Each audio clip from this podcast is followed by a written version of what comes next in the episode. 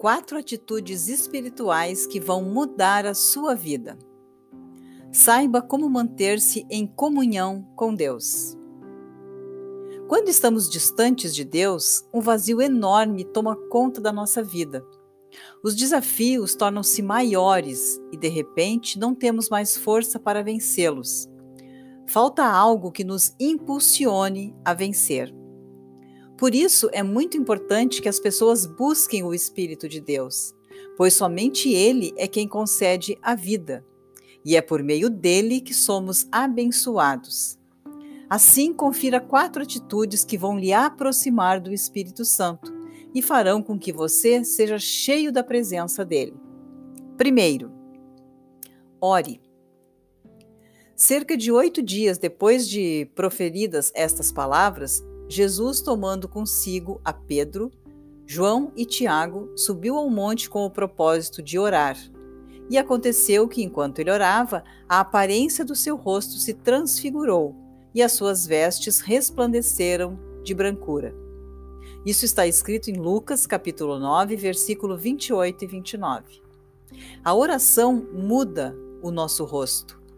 Ela muda a nossa aparência diante das outras pessoas, porque refletimos a presença do Altíssimo.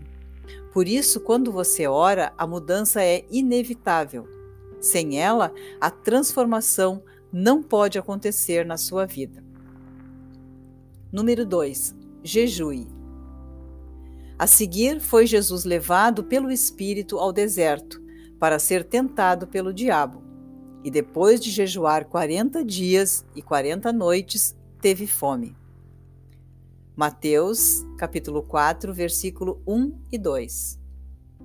O Senhor Jesus, Jesus jejuou para enfrentar o mal. O jejum é um símbolo da negação dos desejos da carne para que prevaleça a vontade do Espírito de Deus em nossa vida.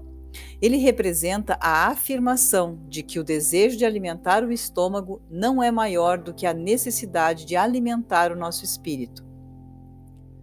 3. Leia a Bíblia.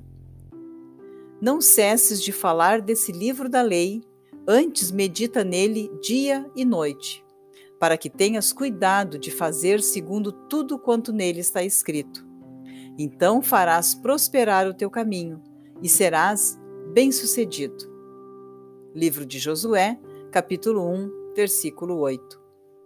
A Bíblia é a palavra de Deus e é por meio dela que tomamos conhecimento dos ensinamentos e orientações do Criador. As Escrituras Sagradas são como o manual do cristão. É uma ferramenta na luta contra os espíritos malignos. 4 adore. Mas vem a hora e já chegou, em que os verdadeiros adoradores adorarão o Pai em espírito e em verdade, porque são estes que o Pai procura para seus adoradores. Livro de João, capítulo 4, versículo 23.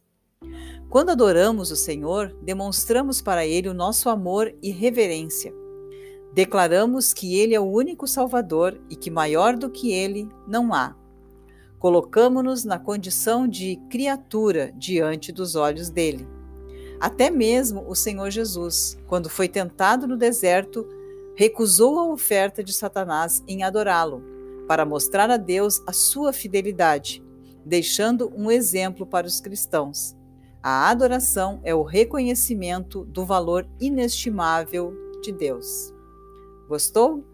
Então lembre-se de praticar essas atitudes todos os dias pois com certeza por meio delas Deus abençoará a sua vida grandiosamente.